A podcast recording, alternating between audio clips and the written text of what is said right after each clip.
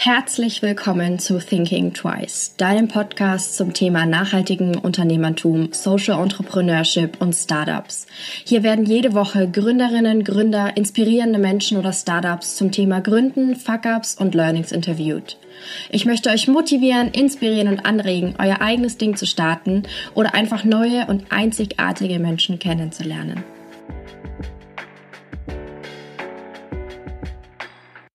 Ein modularer Rucksack aus recycelten PET-Flaschen, der eigentlich nicht nur ein Rucksack ist, sondern eigentlich viele Taschen- und Rucksackvariationen auf einmal. Klingt ziemlich cool, oder? Leonie und Fabian sind die beiden Gründer des Unternehmens Wakes und wollen mit ihrem Rucksack mehr Flexibilität schaffen. Ich durfte sie interviewen und war fasziniert von dem Geschwisterpaar, die mit ihrem Rucksack etwas wirklich Einzigartiges geschaffen haben. Hallihallo! Heute habe ich zwei Gäste bei mir im Podcast und zwar Leonie und Fabian. Hallihallo! Hallo. Hallo. Schön, dass wir beide sein dürfen. Ich freue mich wahnsinnig, dass ihr es geschafft habt und vor allem Fabian aus dem fernen Australien. ich glaube, du bist der weit entfernteste Gast überhaupt. ah, prima. Ähm, wollt ihr euch mal kurz vorstellen, wer seid ihr denn überhaupt? Ja, sehr gerne. Ich kann ja mal anfangen. Ähm, ich bin Leonie, Fabians Schwester und ich bin die Mitgründerin von Wakes. Äh, wir sind beide in der Nähe von äh, Münster in NRW aufgewachsen und ich bin dann nach dem Abi nach Australien gegangen, bin dort erstmal gereist, das machen ja viele nach dem Abi und bin dann aber letztendlich auch dort hängen geblieben. Mhm. Ähm, war dann insgesamt fünf Jahre dort, hauptsächlich in Melbourne. Und da habe ich auch studiert äh, im Bereich Fashion and Textiles Merchandising. Das ist vergleichbar mit Mode, Textilmanagement hier. Mhm. Habe dann ähm, in Melbourne auch ein paar Praktika gemacht im Modebereich und bin dann 2014 zurück nach Berlin. Was heißt zurück? Bin nach Berlin gegangen, ähm, wo ich seitdem auch wohne und äh, der Firmensitz auch ist. Und ähm, ja, mein Wunsch war es eigentlich schon immer, mich selbstständig zu machen. Schon als Teenager wollte ich irgendwie einen eigenen Laden haben, ein Café. Und das hat sich dann irgendwie so ein bisschen weiterentwickelt. Mhm. Ähm, irgendwann war der Laden nicht mehr so relevant. Äh, aber es, ja, es war immer so eine Sache, die ich irgendwie im Hinterkopf hatte. Ähm, ich habe seit 2014 ähm, weiter im Modebereich gearbeitet, vor allem im Marketing, ausschließlich im Fast Fashion Bereich. Mhm. Ähm, habe dort auch sehr viel gelernt, ähm, sehr viele Erfahrungen mitgenommen, aber habe mit der Zeit immer mehr gemerkt, dass ich persönlich diese Branche nicht mehr weiter unterstützen möchte, mhm. ähm, meine Kraft und Energie da nicht mehr reinstecken möchte. Und ähm, mir war klar, dass ich persönlich, wenn ich etwas Eigenes gründe, das anders machen möchte. Mhm. Genau. Dann übernehme ich, ja. Ja. mhm. ja, ich bin Fabian, auch Mitgründer von Wakes. Ich habe ähm, in Deutschland an der Uni Wittenherdecke Wirtschaftswissenschaft studiert und habe dann ein Auslandssemester in Australien gemacht. Das war mein erster Berührungspunkt mit dem Land und mhm. äh, es hat mir so gut gefallen. Da bin ich dann auch ein bisschen mit, mit Rucksack äh, herumgereist und habe dann einen alten Campervan gekauft. Und weil es mir so gut gefallen hat, war mir klar, nach dem Studium möchte ich nochmal dahin und länger reisen. Mhm. Habe dann den Campervan eingelagert und äh, dann tatsächlich nach dem Studium war ich erst in ein paar Startups in Berlin und habe mich dann aber erinnert, okay, jetzt der steht da noch und ich muss noch mal eine Runde drehen. und äh, da sollten eigentlich nur sechs bis acht Monate werden, dann waren es plötzlich anderthalb Jahre, ähm, bis ich dann sagte, okay, jetzt reicht's, jetzt kann ich nach Berlin gehen und ich wollte auch äh, ein eigenes Unternehmen gründen, war schon im Studium irgendwie mein Wunsch, dass ich in die Richtung gehen wollte. Äh, nur kam dann, äh, als ich mich gerade in Berlin niedergelassen hatte, die Gelegenheit, in Australien ein Unternehmen, ein neues Unternehmen mit aufzubauen, ein Internet-Startup. Mhm. Und dann bin ich eben wieder rüber. Und wie es dann so ist, dann dauert es alles ein bisschen länger als geplant. Und dann bin ich da hängen geblieben, habe da meine jetzige Frau kennengelernt und bin jetzt hier Permanent Resident. Ähm, und nach einer Zeit, da, zu der Zeit war Leonie auch noch in Australien und wir hatten dann schon überlegt, äh, was zusammen zu machen. Ähm, dann habe ich äh, bei dem anderen Unternehmen aufgehört, und ähm, ja, wir haben über konkrete Ideen uns unterhalten. Ähm, und beim, bei mir war dann klar, okay, ich ähm, verdiene jetzt dann auch erstmal kein Geld mehr. Das heißt, wie passe ich da meinen Lebensstandard an? Da sind wir auf das Thema House-Sitting gekommen. Mhm. Seitdem sind meine Frau und ich viel in Australien unterwegs und wohnen quasi mietfrei in den Häusern anderer Leute, mhm. während wir auf deren Hunde oder Katzen oder andere Tiere aufpassen, was uns sehr gut gefällt, weil wir einerseits gerne Tiere um uns haben und so viele Ecken Australiens kennenlernen ja. und äh, natürlich äh, Miete sparen können und das, das war dann, dadurch war es dann eben auch möglich, sich auf die ganze Produktentwicklung bei Wakes und so zu konzentrieren. Und genau, jetzt, äh, dann war ich zwischendurch in, in Deutschland, äh, als Leonie und ich da, als es in die heiße Phase ging, Wakes zu starten. Und jetzt bin ich aber wieder hier und äh, wir arbeiten ja quasi übers Internet zusammen und das, das klappt mhm. auch ganz gut. Ja, mega cool. Ähm, jetzt habt ihr schon mal euer Unternehmen so ein bisschen angesprochen. Wollt ihr das noch ein bisschen genauer erklären, um was es sich da genau handelt? Klaro. Also Wakes ist ein Label für modulare, vielseitig einsetzbare Reiseausstattung. So würde ich es erstmal grob beschreiben. Mhm. Äh, uns ist persönlich dabei sehr wichtig, dass alle Produkte so fair wie möglich und so nachhaltig wie möglich äh, produziert werden. Mhm. Ähm, und wir verwenden, wo es geht, recycelte Materialien.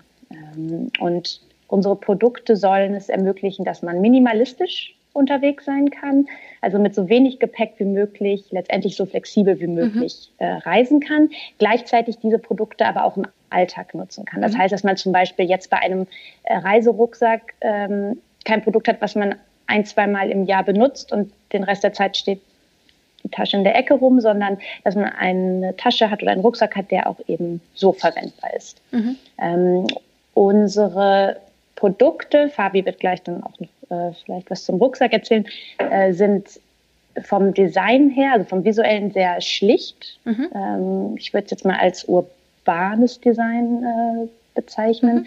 Das heißt, sie unterscheiden sich von so einem typischen, ja, von typischem Tracking-Equipment, sage ich jetzt ja, mal. Definitiv. Ähm, und äh, die Idee dahinter ist eben auch, dass man es wirklich so zum Alltagsoutfit kombinieren kann. Mhm. Ähm, vielleicht auch noch kurz zu dem Wort Wakes. Das haben uns schon öfters Leute gefragt, was das denn genau heißt.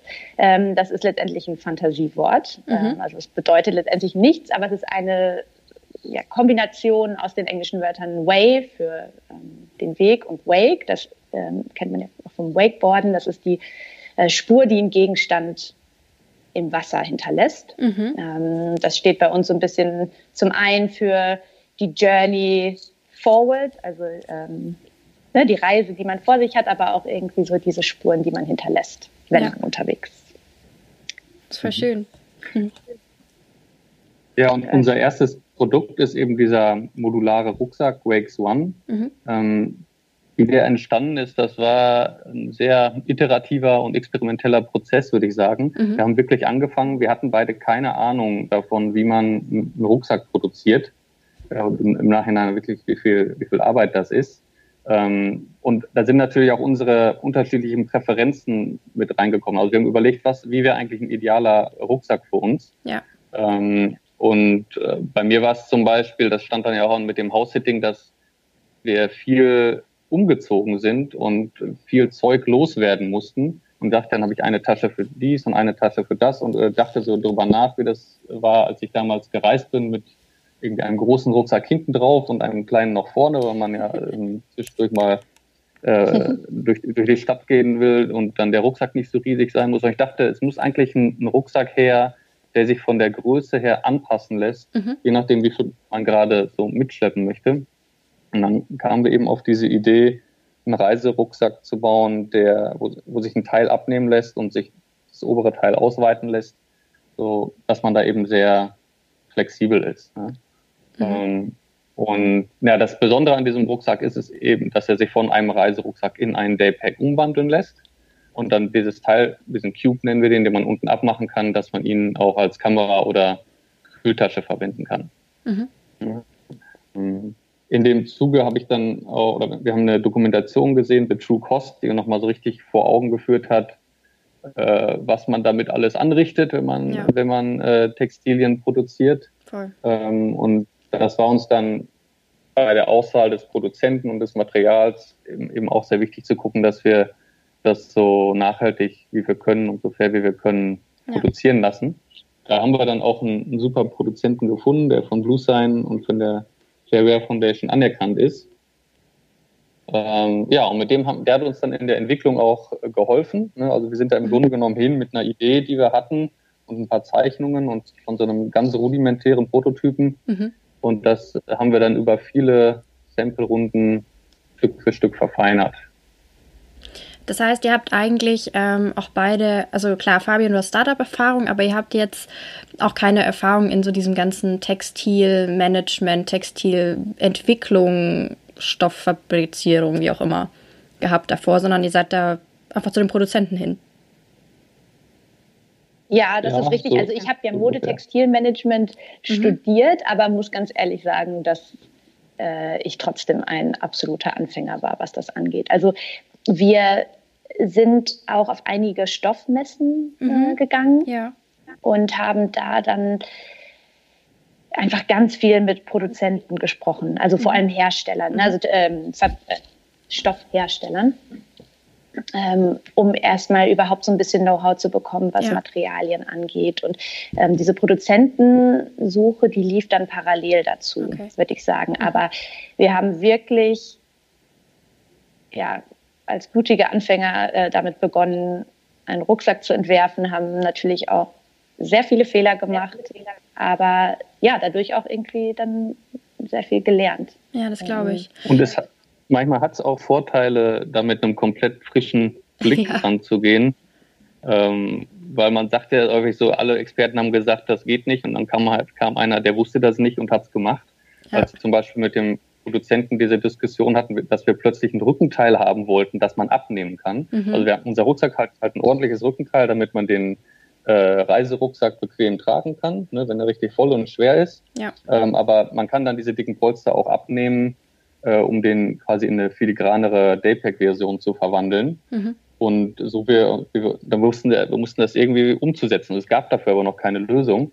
Ähm, und da waren dann manchmal Punkte, wo wir sagten, so wie das Wort, das kann eigentlich nicht funktionieren. Da haben wir gesagt, macht doch einfach mal, probiert mal, macht ein Mockup und, und äh, dann gucken wir und dann, dann stellt sich heraus, es geht tatsächlich. Ja. Also manchmal äh, war das auch hilfreich, aber ja, insgesamt haben wir natürlich, es wäre deutlich schneller gegangen und es wäre deutlich günstiger gewesen, wenn wir äh, uns damit schon ausgekannt hatten. Und jetzt auch in der nächsten ähm, Produktentwicklung profitieren wir natürlich davon, was wir in der Phase alles gelernt haben. Ja, total. Also wir haben insgesamt, glaube ich, über drei Jahre daran gearbeitet, ne? Wenn oh wow. Das jetzt so richtig wiedergeht. Ja, es ist letztlich auch, häufig ist es, und dann, das hatte ich auch so nicht gedacht, wie lange das alles dauert. Also ich komme aus dem Internet-Starter-Bereich und da war mir gedacht, oh, warum dauert das so lange, äh, bis die Coder äh, äh, das nächste Feature ähm, bauen können. Ja. Aber das geht in Windeseile verglichen zu physischen Produkten, weil ja. äh, ähm, die Problematik ja auch so ist, äh, dass der Rucksackhersteller nicht ähm, die Materialien da hat, die wir haben möchten, sondern die müssen wir erst bestellen, die müssen teilweise erst produziert werden, mhm. in dann kleiner Menge, um, ähm, um diese Prototypen zu bauen. Das dauert alles sehr lang. Äh, das, dann wird dann teilweise auch eben in einem anderen Land produziert, muss erst rübergeschifft werden. Dann äh, wird es beim Produzenten gemacht, muss zu uns versendet werden. Das auch gar nicht bedacht, wie wahnsinnig teuer das ist, sich ein Paket von Vietnam nach Deutschland schicken zu lassen via DHL Express und das dann über mehrere Prototypen runden. Also da, da kommt dann ganz schön was zusammen ja. für die Zeit. Ja. Wieso habt ihr euch denn dazu entschlossen, in Vietnam zu produzieren überhaupt? Ähm, ich habe da manchmal so das Gefühl, da hat man so ein ähm, bisschen so Vorurteile. Das war ehrlich gesagt, glaube ich, bei uns auch so ein bisschen so. Ne? Mhm. Wir haben dann letztlich ge gelernt, ähm, dass, also wir haben nicht geguckt, oh, in welchem Land wollen wir produzieren, sondern mhm. wir haben versucht, einen Produzenten zu finden, der für uns passt, der die Qualität hinbekommt und äh, auf der nachhaltigen Seite und auf der Fairness-Seite gut aufgestellt ist. Mhm. Ähm, und haben dann relativ schnell gelernt, dass fast die gesamte Industrie, die diese Rucksäcke produziert, sich in Vietnam befindet, ein bisschen noch in China und in Indonesien. Mhm. Ähm, und dass das auch insofern Sinn macht, weil auch die Lieferanten alle aus dem asiatischen Bereich kommen, der Materiallieferanten. Mhm. Ähm, und dass die, ich würde sagen, wir haben, waren dann ja auch vor Ort bei der Fabrik in, in Vietnam und ich würde sagen, also die gehört auch einem deutschen Inhaber, die könnte genau so, wie sie ist, auch in Deutschland stehen. Mhm. Also es ist, die wird top, tip top aus von der Organisation her. Da wird genau darauf geachtet, wie die Leute, äh, wie viel die arbeiten und so weiter. Ähm, und es gibt ordentliche Verpflegung. Ähm, wir können natürlich nicht sozusagen bis ins nächste Detail da reingucken. Ja. Und darum war uns schon wichtig, dass wir auch sehen, okay, die produzieren für Markt, die von der Fairware Foundation anerkannt sind. Ja. Ähm, aber wir haben da auf jeden Fall einen sehr guten Eindruck gehabt. Ja. Es wäre was vielleicht auch, auch noch, denke ich, hm? was vielleicht auch noch interessant zu ergänzen ist, ähm, gerade was so nachhaltig gefertigte oder recycelte Materialien angeht, äh, Stoffe zum Beispiel, mhm. ähm, da, da, passiert das meiste eigentlich im asiatischen Bereich, also in Taiwan zum Beispiel, äh, was ich jetzt eigentlich überhaupt nicht so erwartet hätte. Und auch äh, während meines Studiums war dieses Thema nachhaltige Sourcen eigentlich überhaupt noch nicht relevant. Also es wurde mhm. kaum thematisiert, okay. so dass wir da auch eigentlich blutige Anfänger waren, die selbst erstmal wirklich recherchieren mussten. Und was, was ist denn überhaupt ein PFC? Was ist ein Wasserabweisen, was ist eine wasserabweisende Beschichtung? Wie recycelt man Polyester? Woraus besteht ja, eine PET-Flasche? Solche Dinge. Und ähm, auf diesen Stoffmessen haben wir dann ziemlich schnell festgestellt, äh, dass Hersteller aus zum Beispiel Taiwan oder Südkorea da sehr, ja, sehr stark auf dem Gebiet sind. Und letztendlich beziehen wir unseren Stoff auch ähm, von einem taiwanesischen Hersteller. Und wenn wir in Europa produzieren würden, ähm, müssten wir auch diesen Stoff erstmal nach Europa verschiffen. Mhm. Nach Vietnam. Vielleicht Nee, wenn wir in Europa produzieren würden. Ach so, den taiwanesischen ja. Stoff, ja. Hm, richtig. Ja. ja. Um nochmal ganz zum Anfang zurückzukommen. Ihr habt jetzt beide gesagt, dass ihr schon immer gründen wolltet, beide. Und Fabian, du hast ja schon mit, mit Startup-Einführung was gemacht und alles. Meint ihr, es gibt so eine Gründerpersönlichkeit oder was macht so ein Gründer oder eine Gründerin auch aus irgendwie? Ich glaube, Ah, ja, das ist eine gute Frage. Ja, die ist jetzt ähm, ganz eingefallen, weil ich mir gedacht habe, so, das ja, ist voll interessant, ja. dass ihr schon immer gründen wolltet. Voll ja. spannend. Also ich glaube, ähm, ich persönlich habe nicht gerne einen total strukturierten, geregelten Tagesablauf, der mhm. immer wieder gleich ist, sodass ich weiß, ich gehe um 9 Uhr ins Büro und bin um 6 Uhr fertig und mache den gleichen Job fünf Tage die Woche. Mhm. Das konnte ich mir irgendwie noch nie vorstellen. Ich bin auch ziemlich chaotisch, muss ich dazu sagen. Mhm. Und ich glaube, das hat irgendwie nie so in mein, meine, ähm, in meinen Alltag so gepasst, dieser Gedanke. Mhm.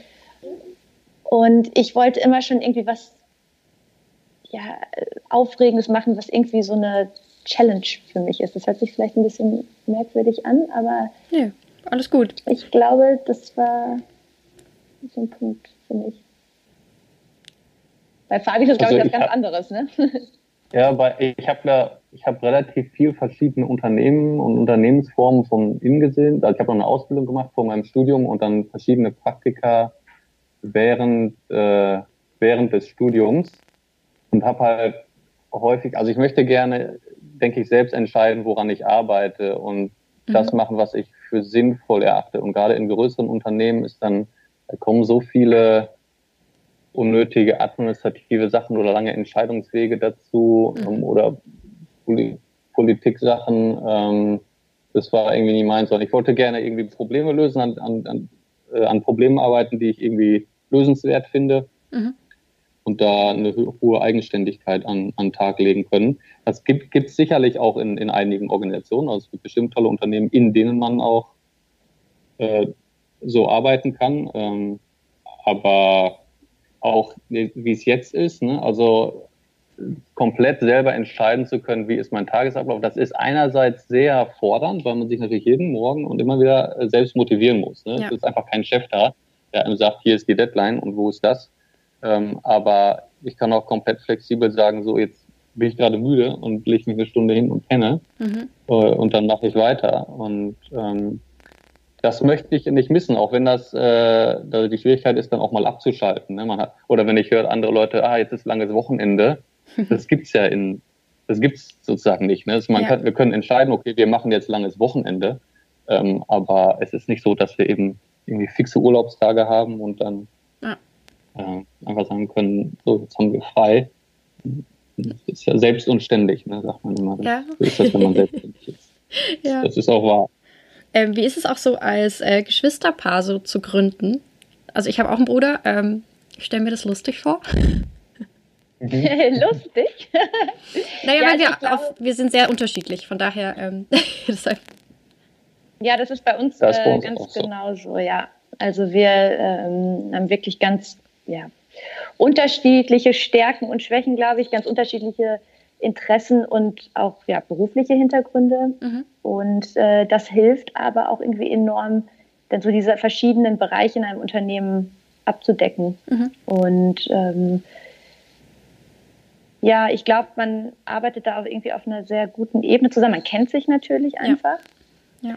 Und ja, ich bin halt wirklich so für den kreativen Teil zuständig, also vom, ich sage jetzt mal, wie so vom optischen Produktdesign, Marketing, Branding und so was, Social Media, Presse. Und äh, Fabian ist halt wirklich der ähm, analytische, sehr organisierte und strukturierte Part, würde ich sagen. Und das ist enorm wichtig, um ja, unser Projekt auch irgendwie voranzutreiben. Und er ist derjenige, der dann auch immer wieder mal guckt, so, okay, haben wir dies und das schon erreicht und immer mich auch wieder mal so ein bisschen zurückholt. Mhm. Ähm, also, ähm, Fabi, willst du sagen, was du machst oder soll ich das eben? Ähm, ja, ich glaube auch, dass das bei uns ganz gut funktioniert oder dass sich das in vielen Bereichen einfach zeigt, dass das sehr gut ist, dass wir so unterschiedlich mhm. sind und so, also so unterschiedliche Interessen und Fähigkeiten und Persönlichkeiten haben, das spiegelt sich auch schon in unserem Produkt wieder. Weil er, wenn ich jetzt den Rucksack alleine gemacht hätte, würde er ganz anders aussehen, als wenn Leonie ihn alleine gemacht hat. Und wir haben, glaube ich, so die guten Sachen aus beiden Welten in einem Produkt vereint und das kommt dann auch bei, bei vielen äh, gut an oder das, das macht ihn gewisserweise einzigartig. Ähm, und was glaube ich, es ist ja auch viel äh, Konfliktpotenzial und Diskussionen äh, und Entscheidungen müssen getroffen werden in so einem Startup. Und das ist gerade natürlich schwieriger, wenn man so unterschiedlich ist. Mhm. Ähm, und da ist es dann aber auch gut, wenn man eben noch diese andere Verbindung hat, weil äh, sonst würde man vielleicht hier und da mal äh, sagen, äh, eher sagen, das, ah, das geht so nicht oder da, äh, aber als, als Geschwister hat man da einfach so ein, so ein starkes Vertrauen zueinander, ja. ähm, dass man da einfach nochmal eine andere Basis hat, als wenn man irgendwie jemanden über ein Gründernetzwerktreffen oder so kennengelernt hat. Ne? Ja, total. Und vielleicht ist auch noch interessant Und, zu wissen, was du genau abdeckst. Also du machst äh, oder bist so der. Ja, also ich mache genau, also was jetzt den, den Finanzbereich äh, angeht ähm, und die ganze Organisation mit dem Produzenten und Logistik. Mhm. Da geht so die, die meiste Zeit rein und ich versuche so, wie wir, wenn wir jetzt wachsen, so Stück für Stück unsere Prozesse, sag ich mal, zu verbessern, damit mhm. wir da auch, auch hinterherkommen und nicht unsere Arbeit einigermaßen gut strukturieren. Ja. Mhm. Mm, um jetzt nochmal zu der Gründung zurückzukommen. Das heißt, ihr habt mm, euch drei Jahre lang mit dem Rucksack beschäftigt, mit der Aufteilung, mit ähm, der Gestaltung, was eure Anforderungen sind, habt äh, Produzenten und Lieferanten gesucht und dann euch entschieden zu gründen. Ähm, finanziert habt ihr euch am Anfang über eine Crowdfunding-Kampagne, oder? Genau, man muss dazu noch sagen, äh, dass wir auch ähm, also dass wir das Ganze neben dem Job gemacht haben. Ne? Also wir haben jetzt nicht drei Jahre lang äh, mhm. beide komplett ähm, unsere Zeit in die Entwicklung reingesteckt, zum Teil schon. Ja. Ähm, aber jetzt, das waren jetzt nicht drei Jahre Vollzeit mhm. nur Produktentwicklung. Ähm, aber ja, ja äh, vielleicht ist am besten, wenn Fabi dazu was sagt zur ganzen Finanzierung. Ja. Vor allem bei der Entwicklung, also das war wirklich so hart, weil wir immer äh, warten mussten auf unseren Produzenten, bis das, das, das, nächste, der nächste Prototyp kommt. Dann mhm. war es sehr viel Arbeit plötzlich, ne, weil dann lag es wieder bei uns, das ja. voranzutreiben. Und dann konnten wir ihm die Instruktionen für den nächsten schicken und dann war erstmal wieder so ein bisschen Däumchen drehen angesagt. Ähm, aber ja, wir, die, Gott sei Dank hatte ich halt aus dem, der ersten Gründung ein bisschen Ersparnisse und ähm, ähm, kon konnte, sag ich mal, die Produktentwicklung daraus äh, ermöglichen. Mhm. Ähm, das hätte jetzt aber nicht gereicht, um eine erste Produktion irgendwie an den Start zu bringen. Und da dachten wir, Crowdfunding ist eigentlich perfekt für uns, weil wir ähm, eben noch gar nicht, weil wir einen sehr innovativen Rucksack bauen wollen und gar nicht wissen, kommt der eigentlich an am Markt. Und das kann man halt sehr gut testen. Also wir hätten ja auch einen Kredit aufnehmen können und dann erstmal ja. produzieren und dann gucken, können wir sie verkaufen. Und wenn wir dann irgendwie sie nicht verkauft hätten, dann hätten wir dumm dargestanden. Darum ist das Crowdfunding schon eine super Sache. Wir haben das über Kickstarter gemacht. Ähm, Im Grunde genommen, als ich das erste Mal mit Crowdfunding in Berührung kam, dachte ich, oh, das ist ja cool, man, wenn man eine Idee hat, aber kein Geld ist umzusetzen, kann man einfach seine Idee präsentieren und die Leute, die die Idee cool finden, die unterstützen es dann und mhm. dann realisiert man die Idee. Das ist aber äh, überhaupt nicht so. Äh, vielleicht bei kleineren kreativen Projekten oder so, aber bei so einer Sache wie einem Rucksack ist es wirklich wichtig, dass man das Produkt im Grunde genommen fertig entwickelt hat. Und sagt, hier, das ist das Produkt, das wir realisieren wollen. Mhm. Ähm, wenn ihr das cool findet, das gerne haben möchtet, dann unterstützt unsere Kampagne ja. und dann schicken wir es euch in, in sechs Monaten zu. Mhm. Ähm, und ich habe dann in der Phase davor oder in den Jahren davor eigentlich auch schon selber mehrere Kickstarter-Kampagnen unterstützt, die ich cool fand und habe dadurch den Prozess kennengelernt mhm. ähm, und eben aber auch gesehen, was so alles schieflaufen kann. Ne? Und ähm, mhm. da waren so Sachen wie, also was ich empfehlen würde, wenn jemand eine Crowdfunding-Kampagne macht, ist auf jeden Fall, dass er, bevor er diese Kampagne launcht, äh, das Produkt fertig hat, die gesamte Materialliste fertig hat und auch den Produzenten hat, ähm, das, äh, der das machen soll, ne? dass da alles in trockenen Tüchern ist. Ähm, und dass man auch schon vorher rausgehen muss und äh, Interessen, Interessenten akquirieren mhm. muss. Das heißt, wir hatten eine E-Mail-Liste an Leuten. Wir hatten dafür gesorgt, dass wir über Facebook und Instagram äh, Follower haben, so dass wenn diese Kampagne losgeht, mhm. am ersten Tag direkt einige Leute die unterstützen. Denn mhm.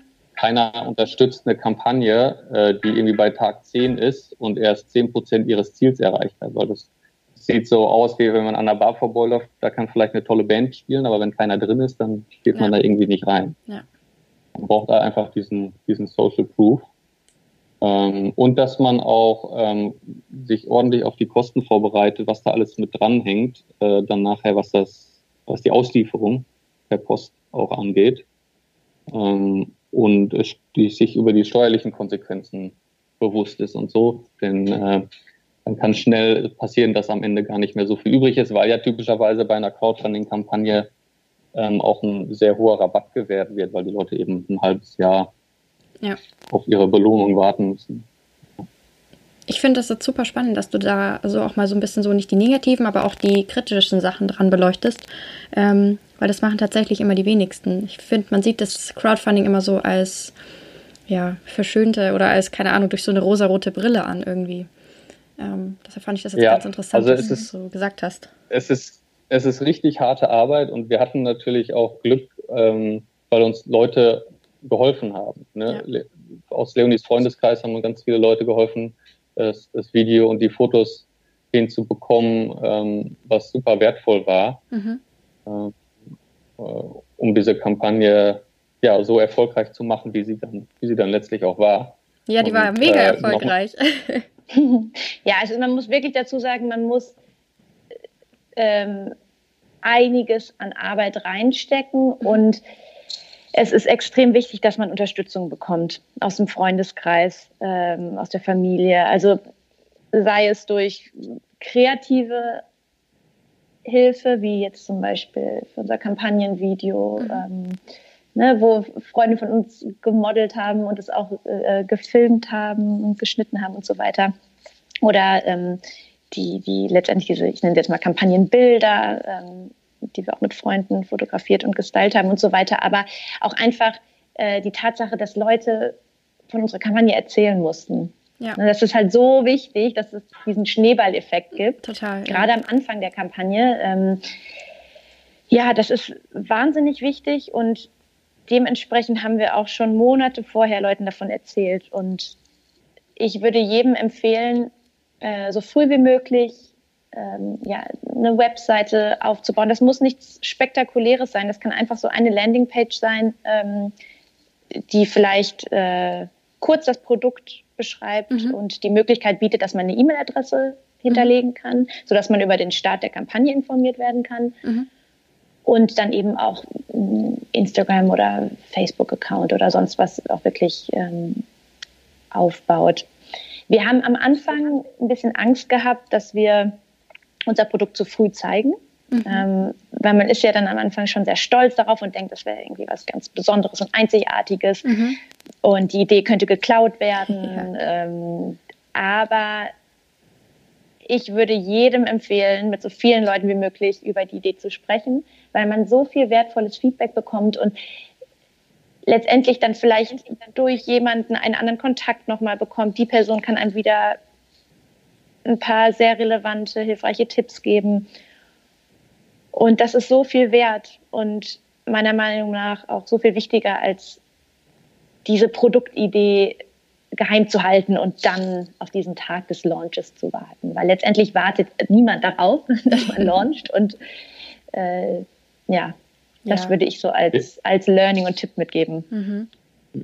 Wir waren dann zum Beispiel auch, als wir unsere Prototypen so weit hatten, dass wir dachten, okay, die sind jetzt so gut wie produktionsreif, haben wir uns auf den Mauerpark-Flohmarkt gestellt, mhm. um, um dort Feedback einzusammeln und auch gleichzeitig E-Mail-Adressen, wenn die Leute äh, Zeit hatten äh, oder Interesse hatten. Und da, da gab es schon ein paar coole Begegnungen, ne? ähm, wo Leute einfach richtig begeistert waren und das haben wollten.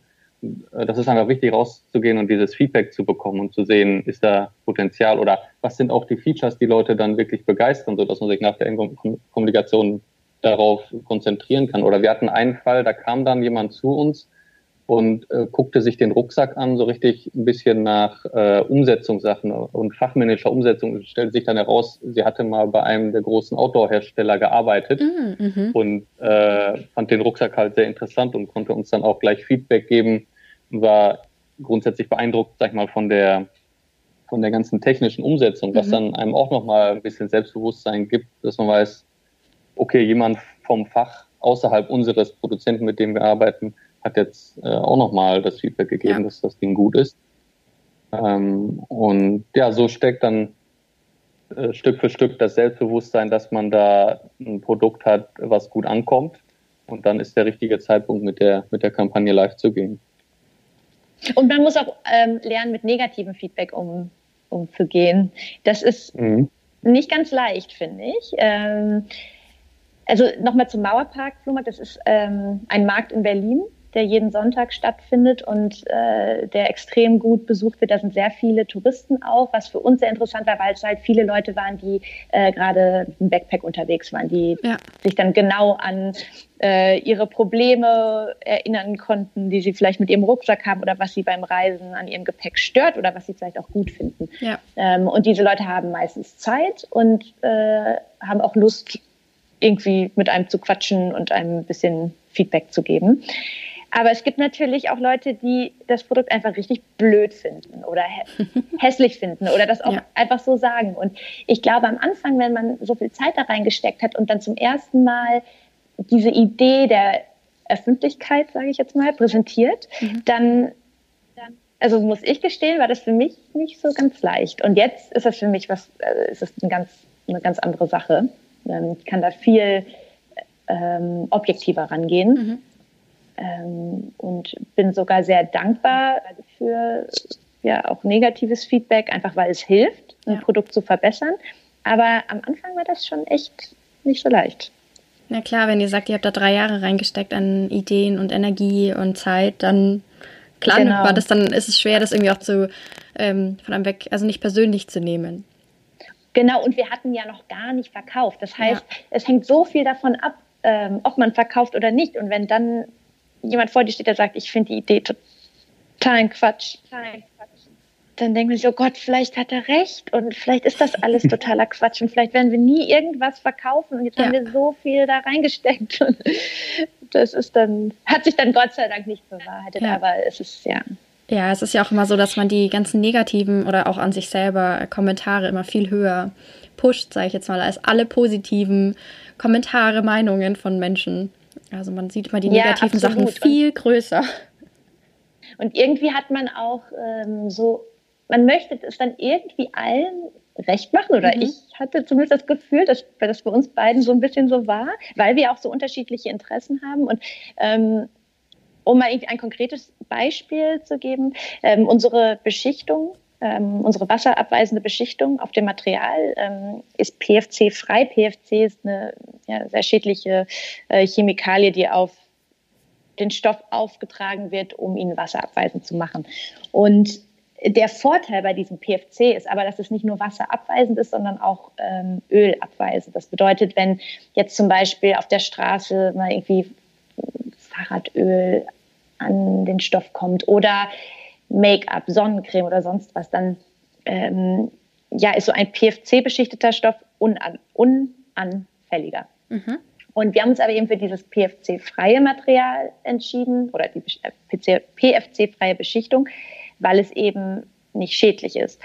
Aber es ist leider nur wasserabweisend, nicht ölabweisend, sodass der Stoff etwas leichter verschmutzen kann, was sich dann wiederum natürlich auch negativ vielleicht auf das Produkt auswirken könnte. Und dann muss man abwägen, was ist jetzt wichtiger? Werden unsere Kunden das Produkt irgendwie nicht so sehr schätzen, weil vielleicht in, im Infoteil schneller ein Fleck reinkommt oder also man muss dann wirklich sehr viel abwägen und auf der einen Seite haben wir halt selbst persönlich so hohe Ansprüche an unser Produkt, was, ähm, was die Nachhaltigkeit angeht und dann muss man aber natürlich auch irgendwo überlegen, was, ja, wie funktionstüchtig ist es. Und das ist sehr schwer, finde ich. Ja.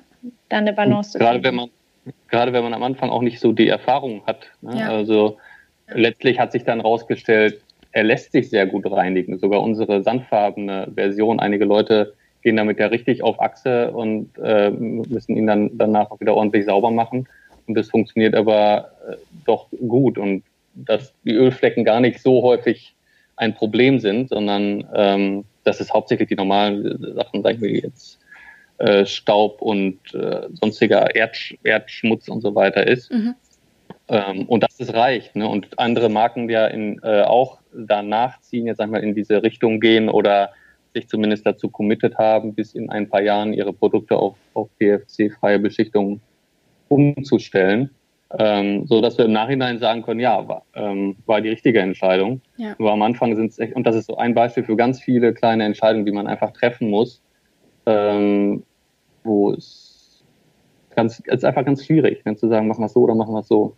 Ja, man steigert sich dann auch wirklich rein. Ich stand halt hier wirklich in der Küche mit Olivenöl und habe die äh, Teststoffe damit eingeschmiert. Und so, das geht nicht, das nochmal machen. Und ja, wie Fabi auch gerade meinte, letztendlich ähm, ist der Stoff absolut, das kann ich so äh, unterschreiben, 100% funktionstüchtig und andere große ähm, nachhaltige Automarken äh, verwenden eben auch PFC-freie äh, Beschichtungen und haben ja da auch keine Probleme mit und wir eben letztendlich auch nicht. Aber wenn man es natürlich dann so intensiv testet, dann ja.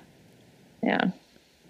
Dann irgendwann dreht man durch und ist zu sehr in dem Thema drin und muss mal einen Schritt zurückgehen. Und, ja.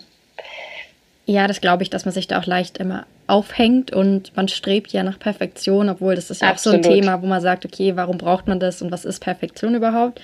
Aber ich glaube, ähm, vor allem wenn ihr sagt, ihr steckt da so viel Zeit, Energie, Liebe rein Energie. und ähm, ja, dann will man es auch allen recht machen, wie du gesagt hast. Das ist einfach so. Ja, aber das sollte man nicht. Nee. das ist wirklich fatal. Genau, und das, wär, das ist nochmal ein Tipp ne, mit der Perfektion. Äh, das ist sozusagen da leiden wir beide drunter, dass wir beide äh, zu perfektionistisch sind. Wir sind uns dessen bewusst und versuchen das, das äh, nicht, also daran zu arbeiten. Ähm, aber es äh, ist schon wichtig, dass man da vielleicht sich auch mal eben dann mit, mit externen Leuten drüber unterhält und die dann sagen, ey, das kommt da jetzt wirklich nicht so drauf an, haltet euch an dieser Sache oder an der mhm. Sache nicht zu lange auf, sondern ähm, äh, fokussiert euch auf das, das Wesentliche, was wichtig für den Kunden ist. Ja. Ähm, weil einem das natürlich dann auch, äh, das kostet Energie und Zeit. Ne? Man kann sich sonst schneller bewegen, wenn man einige. Auf der anderen Seite, ne, wir wollen halt einen tollen Rucksack haben und die soll, Leute sollen ja einen tollen Rucksack bekommen. Aber da ist es eben wichtig, glaube ich, sich sehr, das sehr bewusst zu machen und zu gucken, dass man die richtige Balance findet. Voll. Ähm, ich fand es jetzt eher, total cool, dass ihr schon öfters gesagt habt, dass ihr euch Hilfe geholt habt ähm, von externen. Ähm, sei es jetzt wirklich nach Hilfe fragen für die Video, Bildproduktion etc. Ähm, was würdet ihr jetzt zum Beispiel ähm, einer Gründerin oder Gründung beraten, keine Ahnung, sagen, was soll er oder sie tun? Was sind eure Learnings, die ihr jetzt gerne weitergeben wollt? Jetzt, ich meine, ihr habt schon ein paar ähm, jetzt erwähnt, aber so zusammengefasst, so was würdet ähm, ihr raten? Ähm, ich jetzt, äh, fang du mal an. Ja, ja. du, äh, jetzt, äh, ich wollte erst nur nachfragen, jetzt nicht auf Crowdfunding bezogen, sondern einfach insgesamt. Insgesamt, so was habt ihr wirklich mitgenommen oder was hättet ihr gerne früher gewusst oder davor gewusst von irgendwie auch so einem, nicht Leidensgenossen, aber von einem Gleichgesinnten, sage ich jetzt mal. Mhm. Leg du ruhig los, Leonie, wenn du direkt was hast. Okay. Überleg ähm, also, äh, wie du gerade auch schon erwähnt hattest, würde ich sofort anfangen, mit Leuten darüber zu sprechen, mich irgendwie zu vernetzen, um realistischere mhm. Vorstellungen zu bekommen mhm. für was auch immer man machen will, äh, wie man vorgehen will, wie lange Dinge dauern. Ja. Ich denke, dass wir denke. sehr, sehr oft unterschätzt haben, wie lange die Aufsetzung bestimmter Prozesse dauert oder die Produktentwicklung dauert. Und wenn man zu utopische Vorstellung hat, dann wird man nachher enttäuscht. Ja. Äh, wenn man davon ausgeht, dass man in unserem Fall zum Beispiel eine Crowdfunding-Kampagne launcht und man das im April macht, äh, also davon ausgeht, dass man es im April macht und dann merkt, das haut überhaupt nicht hin, dann bestraft man sich irgendwie nur selbst ja. und ist irgendwie immer frustriert. Und das hilft natürlich nicht, um motiviert zu bleiben. Und je früher man sich mit anderen Austausch, die was Ähnliches gemacht haben, desto schneller realisiert man, glaube ich, auch, ähm, oder desto schneller versteht man, was realistisch ist. Mhm. Und ich denke, dass Gründer grundsätzlich auch sehr hilfsbereit sind, also sehr gerne auch irgendwie Informationen und Learnings teilen. Ähm, davon haben wir auch sehr profitiert mhm. und ähm, wir geben natürlich auch gerne Wissen weiter. ähm, und das ist auf jeden Fall so ein Learning von mhm. mir. Ähm, und das zweite ist, dass Dinge einfach nicht perfekt sein müssen, um etwas zu starten. Ich bin, was so das Visuelle angeht, immer viel zu perfektionistisch gewesen und würde lieber eine Website zum Beispiel noch zehnmal überarbeiten mhm. und nochmal neue Bilder machen und alles irgendwie so polieren, bis es richtig toll aussieht in meinen Augen. Mhm. Ähm, aber das bringt nichts, meiner Meinung nach. Man muss es letztendlich einfach mal live stellen und mal, Mut zur Lücke haben und äh, es funktioniert trotzdem. Ja. Also ich habe mich davon, glaube ich, ein bisschen verabschiedet, dass alles irgendwie aussehen muss wie bei einer. Klar, ich komme halt auch aus dem Marketing und ja, habe dann wahrscheinlich auch einfach irgendwie einen gewissen Anspruch daran, wie es ähm, optisch irgendwie aussehen soll, aber man muss jetzt niemanden irgendwie kopieren oder irgendein großes Unternehmen als Vergleich mhm. ähm, haben, sondern einfach sein eigenes Ding machen. Und es ist ja auch irgendwie charmant, finde ich, wenn es nicht perfekt ist. Ja, total. Ich meine, woher soll man auch alles perfekt können am Anfang? Und ähm, ja, genau. Das und ist ja auch nicht der Anspruch. Halt, genau, und das haben wir auch gerade kurz äh, schon angesprochen warum muss es denn überhaupt perfekt sein? Oder ja. was heißt perfekt? Ja. Ähm, vielleicht ist es für mich dann perfekt, wobei das wird, glaube ich, niemals so sein. Aber ähm, wenn ich jetzt sage, es ist zu 99 Prozent okay, dann schaut es sich ein potenzieller äh, Kunde oder ein Interessent auf der Seite und denkt, oh Gott, das denn? Also das, ja. Genau, also das ist ja, das muss man ja immer irgendwie für sich selbst definieren, was Perfektion heißt. Und ich glaube, das macht einen nur fix und fertig, wenn man das als Ziel hat.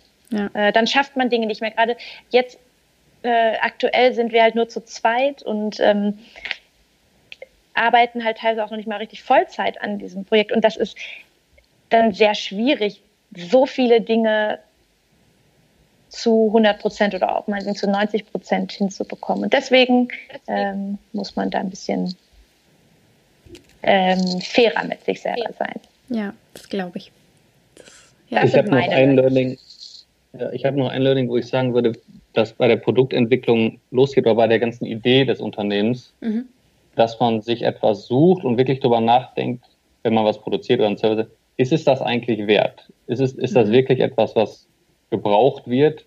Ja. Oder ist es jetzt eigentlich schon da und man macht's nur, man klatscht nur eigentlich eine andere Brand drauf oder äh, macht eine neue Farbe oder so? Ja. Also was ist wirklich äh, der spezielle Wert an dem Produkt, warum Leute das dann auch kaufen sollten und warum es das wert ist, dass man seine eigene Zeit und Energie da reinsteckt. Ja. Und was, was Leonie schon angeschnitten hat, die, der Perfektionismus, ähm, um, um, um was möglichst toll zu machen, das ähm, ist, kostet einfach ja auch sehr viel Ressourcen, die man als, als Startup nicht unbedingt hat, wenn man jetzt nicht einen dicken Investor von, von Tag eins dabei hat. Also da sehr genau zu überlegen und äh, das im Blick zu behalten, die Kosten im Blick zu behalten ähm, und kreativ zu werden ja, und gucken, wie man im, im, eigenen Netzwerk finden kann, der einem hier und da helfen kann, ja. Bis man zumindest so weit gekommen ist, dass man, dass sich das Unternehmen dann aus eigenem Umsatz finanzieren kann. Mhm. Weil am Anfang ist klar, es wird erstmal eine lange Durststrecke, wo nichts reinkommt, sondern äh, nur, nur Kosten da sind. Ja. Da muss man eben sehr genau darauf achten, dass man sich da nicht übernimmt. Und zur Not würde ich sagen, da muss man auch gucken, wie man ist man persönlich gestrickt. Also ich bin zum Beispiel jemand, der großes Problem damit hätte, ähm, Schulden zu machen, von denen ich mir nicht sicher bin, kann ich sie äh, zügig wieder abtragen, weil das, weil das sehr viel Unfreiheit mit sich bringt, denke ich. Mhm. Ähm, also im, im, Zweifel würde ich, wenn man auch so gepolt ist, aber es kann sehr stressig werden, wenn es finanziell eben nicht so läuft wie geplant. Ne? dann lieber erst nochmal einen, einen Ticken sparen oder äh, Lebensstandard runterfahren, damit man weiß, okay, wenn es jetzt nicht super gut läuft oder nicht gut läuft, dann macht es mich trotzdem nicht kaputt. Dann ja. ne, geht das, habe ich das Leben trotzdem noch im Griff. Ja. ja. Und äh, Gott sei Dank hat sich das vor uns nicht eingestellt, sondern ist gut gelaufen. Aber es hätte ja auch in eine andere Richtung gehen können. Da uns gut darauf vorbereitet zu sein. Mir sind noch zwei Sachen eingefallen. ähm, einmal auf Produktionsseite. Es ist, ich fand es wahnsinnig wichtig, dass wir einen Produzenten gefunden haben, äh, für den es okay war, dass wir bei der Produktion vor Ort sind mhm. und bei dem wir vor allem auch Videos und Fotos machen können und die mhm. mit unseren mhm. ähm, Kunden und äh, mhm. Followern jetzt auf Instagram zum Beispiel auch teilen können. Das gibt einem einfach ein viel besseres Gefühl. Ähm, wir wissen zwar, dass unser Produzent von der Fairware Foundation ähm, zertifiziert oder anerkannt ist und von Bluesline ebenso anerkannt ist, aber selbst vor Ort zu sein und jeden einzelnen Schritt sowohl sich anschauen zu können als auch dokumentieren zu können, ist so wahnsinnig hilfreich ja. und verschafft so viel Transparenz. Ja, voll. Und wir können uns halt, wir äh, konnten jedes Mal selbst vor Ort äh, übernachten, äh, den ganzen Tag in der Fabrik verbringen. Das heißt, wir haben wirklich gesehen, wie dieser Rucksack gefertigt wird. Mhm. Und wir haben uns in dem Ort aufgehalten. Ähm, ja, mit den Leuten selbst konnten wir nur bedingt sprechen, weil ähm, sie natürlich äh, weil die meisten kein Englisch sprechen. Mhm. Ähm, aber wir haben eine ganz tolle Produktionsmanagerin, die ähm, sehr gutes Englisch spricht und die dann auch immer geholfen hat zu übersetzen. Und äh, es vor allem realisiert man dadurch auch, wenn man in einer Produktion ist, wie wahnsinnig aufwendig ist es, so ein Produkt ja. zu fertigen, wie Total. viele Schritte ähm, dahinter stecken und plötzlich lernt man es, ein Produkt so viel mehr zu schätzen. Also das ist, ich würde das jedem empfehlen, wenn er ein physisches Produkt ähm, irgendwo produziert, auf jeden Fall diese Produktionsstelle zu besuchen ähm, und idealerweise eben dann auch einzufordern, dass man das dokumentieren darf. Ja. Ähm, und das ist für unsere ähm, Kunden und Follower halt auch wirklich, also zumindest bekommen wir sehr viel positives Feedback, wenn wir etwas von der Produktion posten. Ja. Und das Letzte, was ich noch sagen wollte, ist, ähm, dass wir am Anfang, als wir ja letztendlich noch komplett unbekannt waren, und auch kein Geld für Marketing oder sonst was hatten, mussten wir überlegen, wie können wir irgendwie, ähm, ja, wie können wir Leute auf uns aufmerksam machen. Und ähm, da habe ich gemerkt, wie toll und hilfsbereit ähm, sowohl, ich nenne es jetzt Influencer, auch wenn ich diesen Namen eigentlich nicht mag, ähm, als auch Presse und Freunde mhm. sein können. Also wir haben wirklich letztendlich so davon profitiert, dass wirklich viele nette Leute etwas zu unserer Kampagne geschrieben haben und äh, das geteilt haben, also auch unentgeltlich. Und das hilft so enorm, um ja. ja dann irgendwie langsam, aber stetig zu wachsen. Und auch wenn es nur drei Leute lesen, dann merkt sich einer davon vielleicht und in einem Monat sagt ein Freund dieser Person, ich suche einen Rucksack und dann sagt er, hey, ja. ich habe da was gelesen. Also das ist wirklich am Anfang das Bread and Butter. Ja, total. Aber ich fand es auch jetzt gerade super interessant, diese Transparenz äh, der Produktion, weil damit einher geht ja wirklich so ein bisschen auch die Wertschätzung gegenüber dem Produkt. Und ähm, Absolut. dass man das auch wieder ich weitergibt an die Kunden. Ja, ich muss ganz ehrlich sagen, bei mir hat sich dadurch auch die Wertschätzung gegenüber anderen Produkten ja, total geändert. Ja, also jedes Mal, wenn ich jetzt was kaufe oder ein neues Produkt in die Hand nehme, dann ist mir das sehr viel mehr bewusster, was da drin steckt. Mhm. Und ich glaube, das kriegt man, halt, wenn man irgendwie ein Produkt aus dem Regal nimmt, hat man ja überhaupt keine Verbindung nee. dazu, weil man nicht sieht, wie es produziert wird. Ja. Und ich hoffe, dass wir dadurch, dass wir dann da eben für ein bisschen mehr Transparenz sorgen können, dass das dann ja insgesamt auch dazu beiträgt, dass Leute physische Produkte mehr wertschätzen oder die ganze Arbeit mehr wertschätzen, die da, ja. die da reingesteckt wird. Ja, total. Das hoffe ich auch ein bisschen so, dass man die Sachen auch wieder mehr pflegt oder sich Gedanken macht, woher kommen dann die Schuhe, das T-Shirt, ähm, die Tasche, was auch immer. Ähm, und dass da ein bisschen mehr nachgedacht wird, sage ich jetzt mal. Ähm, ja. Das war jetzt auch tatsächlich schon meine letzte Frage. Ähm, wo können euch äh, die Hörer denn finden am besten? Ähm, auf unserer Webseite wakes.com, w-a-y-k-s.com, ähm, auf Instagram, wakes Berlin, ein Wort, ähm, das gleiche bei Facebook und äh, ja, bei Instagram kann man sich auch in unseren Story Highlights ähm, Bilder und Videos von unseren Produktionen anschauen. Mhm. Und da werden wir auch jetzt im, äh, im April, wenn wir wieder in Vietnam sind, für die nächste Produktion auch weiter fleißig posten. Cool. Und genau. Das werde ich natürlich alles verlinken in den Show Notes. Dann müsst ihr da einfach draufklicken und dann seid ihr schon auf der Instagram-Seite. Super. Ähm, dann bedanke ich mich so sehr für die Zeit, äh, die ihr hier geopfert habt. Ich fand es super, super dir. spannend. Ähm, und ich hoffe, ähm, ja, die Hörer können was mitnehmen. Aber ich denke ganz sicher. Vielen, Vielen Dank. lieben Dank. Mach's Immer gut. gerne. Ciao. Ciao. Tschüss, tschüss. Ich hoffe, dir hat diese Folge gefallen. Wenn ja, erzähle es gerne weiter an andere wundervolle Menschen, Freunde, Familie und lass es sie wissen. Du kannst mich auch sehr gerne bewerten und dann freue ich mich aufs nächste Mal.